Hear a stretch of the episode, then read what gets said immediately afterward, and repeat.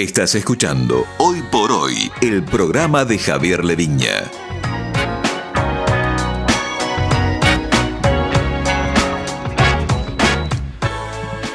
Joaquín de la Torre está recorriendo con todo la provincia de Buenos Aires, también está recorriendo la costa, o sobre todo la costa.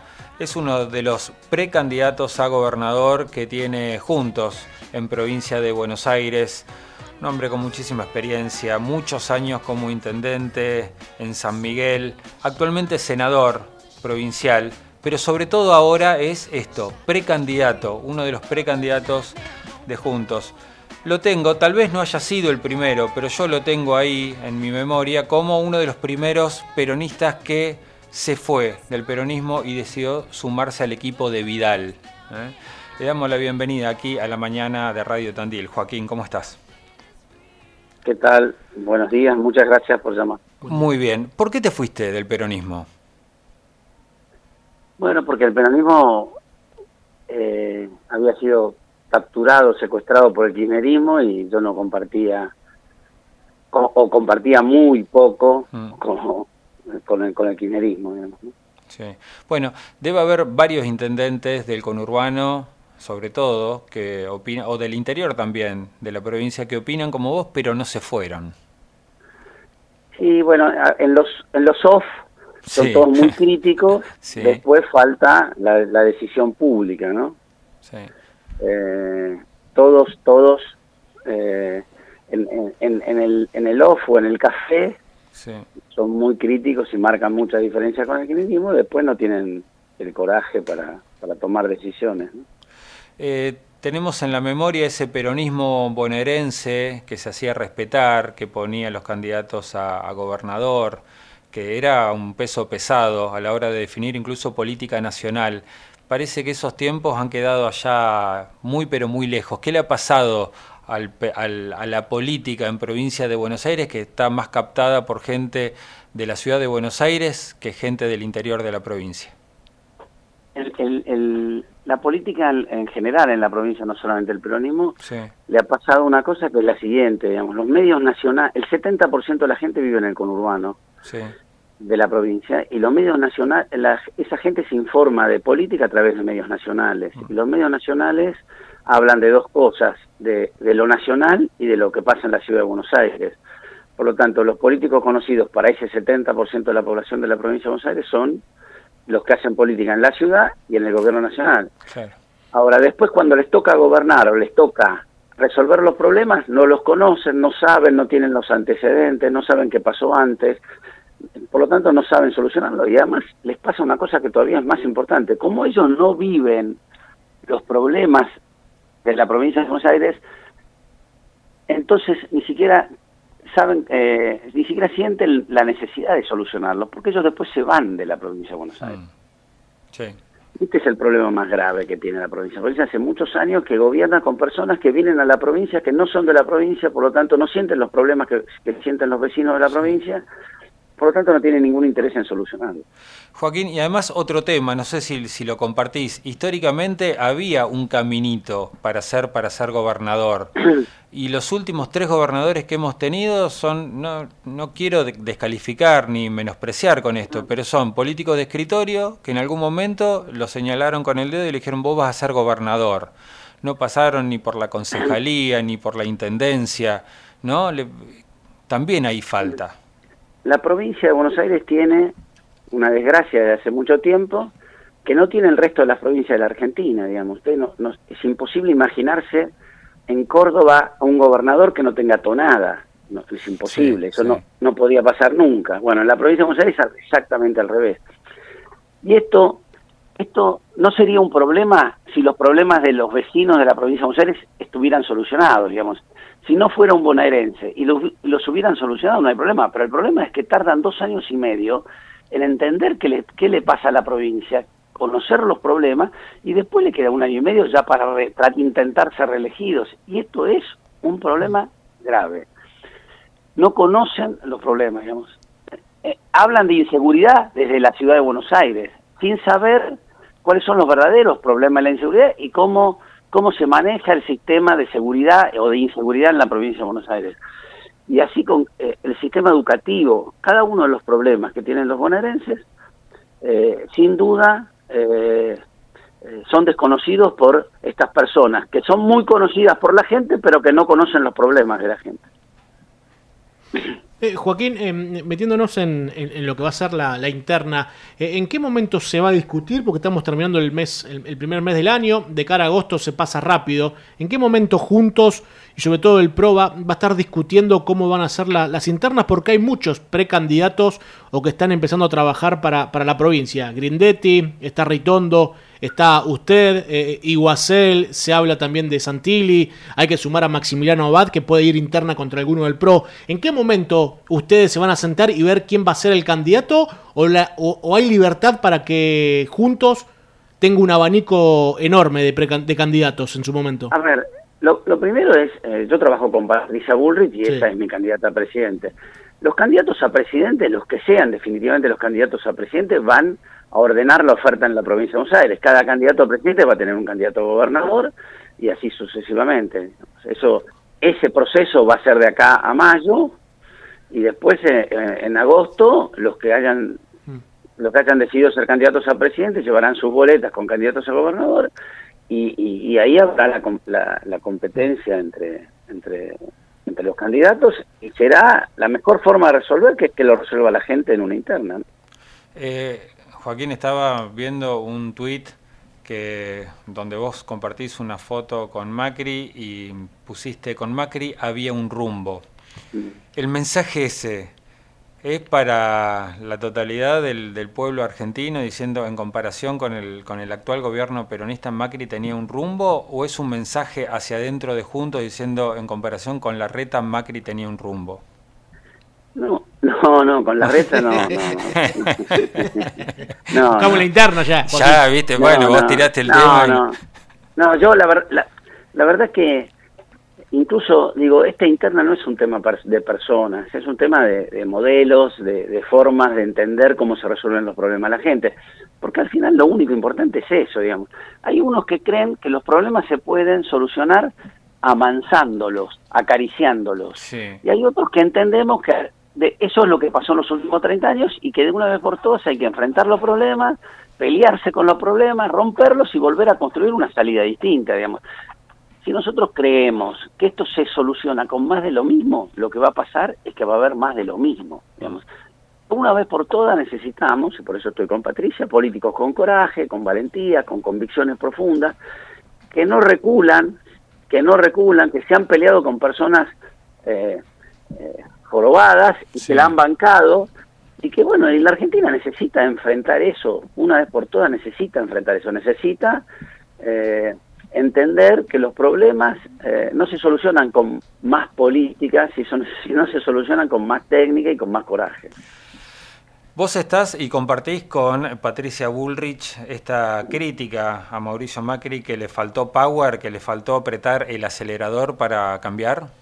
Mira, yo creo que el principal crítico de Mauricio Macri es Mauricio Macri. Cuando Mauricio Macri dice mucho en este último tiempo eh, las cosas que hay que hacer, también en el fondo está aceptando las cosas que no pudo, que no pudo hacer él, digamos. Entonces, me parece que, que nosotros estemos criticando a un dirigente importante de la República Argentina, me parece que es como pararse arriba de un, pedestal que yo no me siento que, tengo que estar parado. Yo creo que lo, lo que hay que hacer hoy es escucharlo a Macri, escuchar las cosas que él plantea, que también son autocríticas porque él pasó y no lo pudo hacer, o sea, si faltan hacer es porque él no lo pudo hacer, pero también es entender que hay un, un, momento distinto en la Argentina al que existía en el 2015. En el 2015 había un hartazgo con el kirchnerismo, pero la gente no tenía claro hacia dónde ir. Hoy me parece que después de estos últimos tres años y medio la gente es como que aceptó que hay un rumbo en el que hay que seguir, que hay que seguir y que ese rumbo tiene mucho más que ver con, con lo que intentó hacer Macri que con lo que quiere hacer Cristina y Alberto. Eh, que, que, Mauricio Eugenia, que María Eugenia Vidal y Mauricio Macri tengan aspiraciones nuevamente de ser candidatos, tanto en provincia como en nación. Eh, ¿Te parece bien o, como decís, o como muchos piensan de que bueno, ya fueron parte en un gobierno, no, no, no funcionó, está bueno que, que deje lugar a, a nueva gente? Mauricio Macri ha, ha, dicho, y yo comparto, por supuesto que voy a respetar, no compartir, respetar su mirada, que es, no quiero que me bajen ni que me suban, no me gusta ni que me bajen ni que me suban, así que yo no, no sé si Mauricio Macri va a ser candidato o no va a ser, y eso es un tema que decidirá él, o dirá él cuando él, cuando él quiera, y, y es un tema de él. Eh, respecto a María Eugenia, María Eugenia quiere ser candidata a presidente y, y como todo persona que hace política tiene el derecho a tener aspiraciones políticas. Después está, gracias a Dios, la gente que nos ordena. La gente nos ordena en una interna, nos va a decir, vos sí, vos no. Y eso es lo mejor, digamos. No hay nadie, no hay nadie que esté tan expuesto como nosotros, porque después de todo es la gente la que nos vota o la gente la que nos dice, no, vos andate a tu casa, y eso, sin duda, eh, eh, es una exposición muy grande, pero también es un acto de justicia, digamos. Joaquín, sos elegido gobernador de la provincia de Buenos Aires. Asumís con esta idea de que no podés perder tiempo, que hay que ir de 0 a 100 en, en dos metros. ¿Qué medidas tomás? ¿Salud, educación, política, seguridad? Mira, yo creo que eh, gobernar bien es elegir bien las prioridades. Sí porque no hay plata ni tiempo para solucionar todos los problemas. Digamos, si un político se para mañana frente a tu micrófono y le dice a los argentinos que va a solucionar todos los problemas en cuatro años, lo está estafando. Digamos, ese señor es un mentiroso, hay que correrlo.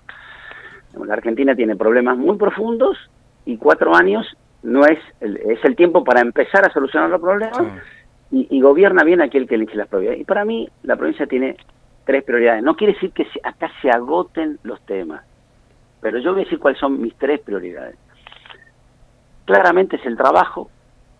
Hmm. La Argentina durante 20 años probó un método y un sistema de creer que de la pobreza se salía con empleo público y con más planes. Eso fracasó porque hoy tenemos más planes, más empleo público y más pobreza, con lo cual no fue la solución. Entonces, bueno, ¿cómo se sale de la pobreza? ¿Quién tiene la vacuna contra la pobreza? Hmm. Aquellos que pueden dar trabajo en el sector privado, aquellos que pueden crecer y desarrollarse en el sector privado esos son nuestros socios en la vacuna. Entonces hay que crear condiciones para que el sector privado pueda crecer y generar más empleo. ¿Reforma, ¿reforma laboral? Sí, pero no, no sé si, si todo el mundo habla, digamos, es un gran título que ponen los políticos cuando son candidatos y que después nunca cambian cuando llegan al gobierno. Así que a mí trato de no usar la palabra reforma laboral. Sí creo que, la, para dar un título un poquito más profundo, que un comercio de Tandil, de Balcarce, de, Carmen de Areco, de Carmen de Patagones, no puede tener las mismas condiciones laborales o relación laboral bajo el mismo régimen que una empresa multinacional que, viene de afuera, digamos. las pymes, las pymes son las que más rápido generan trabajo, las que más movilidad tienen, son las que más rápido nos pueden ayudar en esto de terminar con la pobreza. A ellas hay que crearles, de acá para adelante, no para atrás, condiciones distintas de empleabilidad. Está bien. Entonces, eso es lo primero, digamos. No puede haber los mismos regímenes para las multinacionales que para las pymes. Y estoy hablando de pymes, las industrias y los comercios. Segundo tema, seguridad. Mm. Claramente es un problema que en la provincia de Buenos Aires se viene agravando y se viene pateando para adelante y se viene agravando y se viene... Bueno, yo nosotros gobernamos San Miguel hace 16 años, digamos, hoy, hoy gobierna gente que era de mi equipo, en los últimos ocho años, en un distrito del segundo cordón del conurbano, bajamos el 65% del delito. 65% en el conurbano, digamos. ¿Cómo? Con un sistema de seguridad municipal, haciéndonos cargo de un problema. O sea, los boneses tienen un problema muy grave, nosotros lo, lo solucionamos en gran medida, no totalmente, porque el 65 no es el 100, sí. pero lo solucionamos como nadie, en un, en un lugar donde el delito crece año a año, nosotros bajamos el delito al 65%. ¿Con una policía, ¿con una policía que no depende de vos? con una policía municipal. Ajá. Está bien. Nosotros construimos una policía municipal distinta a la bonaerense, que lo que nos permite es eh, prevenir el delito, digamos. Porque, a ver, ¿quién puede prevenir el delito? ¿El que está cerca o el que está lejos? ¿El que está en La Plata atrás de un escritorio o el intendente que está cerca? Y claramente, el delito tiene dos momentos. Uno es el anterior, que es la prevención, y otro es el posterior, que es la persecución y el esclarecimiento. En el anterior, la, que se llama prevención, lo lógico es que aquel que está cerca del, en el territorio tenga la responsabilidad. Nosotros planteamos eso, lo hicimos y nos dio resultado. Y después, el, otro sí, por supuesto, es un tema de la justicia y un tema de la provincia de Buenos Aires, la, persecución, las bandas, el, tema del narcotráfico claramente excede a los, a los, a los municipios no tienen capacidad de, dar esa discusión, esa batalla, digamos. Entonces, digamos, eh, eh, en un tema que para los bonaerenses es importante, nosotros en San Miguel tenemos experiencia y dimos un resultado. y el tercer tema es, el, es la educación, digamos, la educación pública en la Argentina, sobre todo en la provincia de Buenos Aires, se ha caído a pedazos. Digamos, Argentina fue un país que creció en base, en base a dos pilares, digamos, un sueño, que el sueño de mi hijo el doctor, que tenía dos pilares. Todo argentino sabía, o todo criollo, o inmigrante, sabían que si se rompían el, el, eh, lomo trabajando, al lado tenían a la educación pública que hacía que sus hijos pudieran ser doctores. ¿Está bien? Entonces, eso desapareció en los últimos 20 años, 25, 30, no importa, y eso tiene dos razones. La primera, le hemos entregado el sistema educativo a Baradel, el, gremio es más importante que los pibes, el gremio es mucho más importante que los derechos de los, de los gremialistas son más importantes que los de los chicos a aprender, cuando en realidad la Constitución dice exactamente al revés. Eh, entonces, hay que volver al eje de que los lo, importante que se juega en el sistema educativo es que los chicos aprendan más y mejor.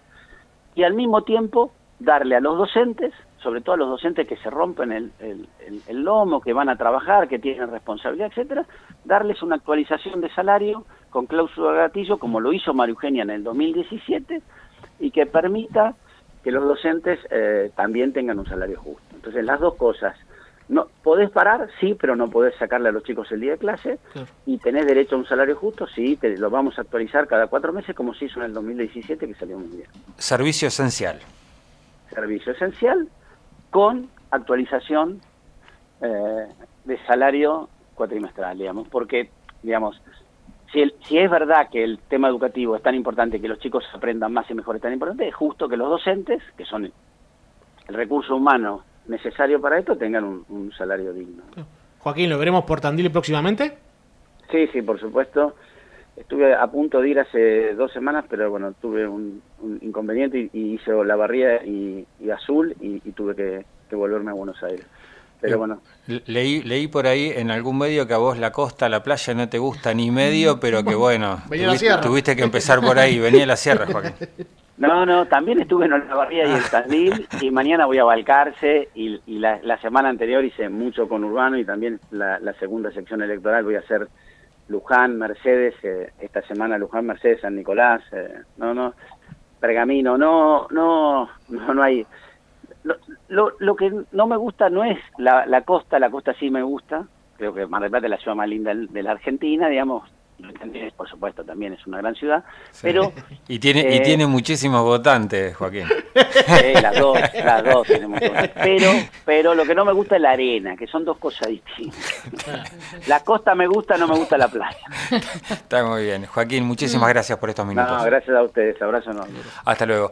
Joaquín de la Torre, ex intendente de San Miguel, eh, actual senador por parte de Juntos, fue uno de los primeros peronistas que pegó el salto eh, asumió como funcionario de, Vidal y empezó a ser la pata peronista que tuvo Vidal en, su armado. ¿eh?